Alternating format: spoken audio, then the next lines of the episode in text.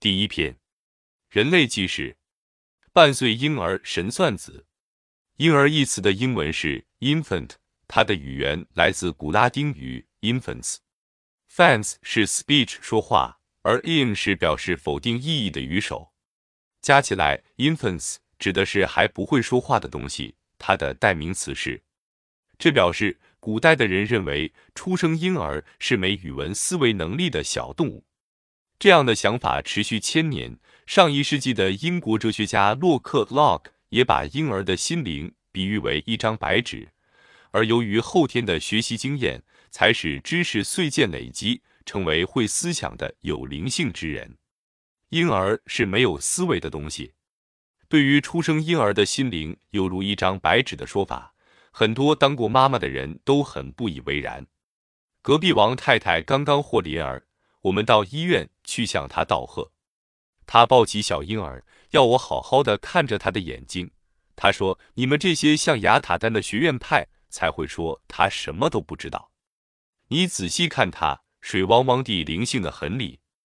我和他玩的时候，他会模仿我的张口巨嘴，他也会随着我的语音的抑扬顿挫。”而有不同的神情，他反应如此之敏锐，怎可能是没有思维的东西？他知道的才多呢。呼，你们这些学者专家才是头脑不清楚。王太太心思很细，而且观察入微。她说的很对，婴儿是知道很多东西，尤其近几年来的发展心理学研究。更一再指出，婴儿的内在世界里拥有很多我们以往认为不可能的基本能力。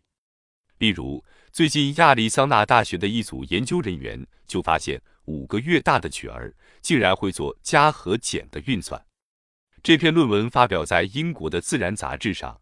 论文之后紧跟着一篇牛津大学教授的评论，他称此一发现是发展心理史上的一件值得大书特书的事件。婴儿以眼睛扫描显示其技术能力。五个月大的小曲儿的技术能力是如何被展示出来呢？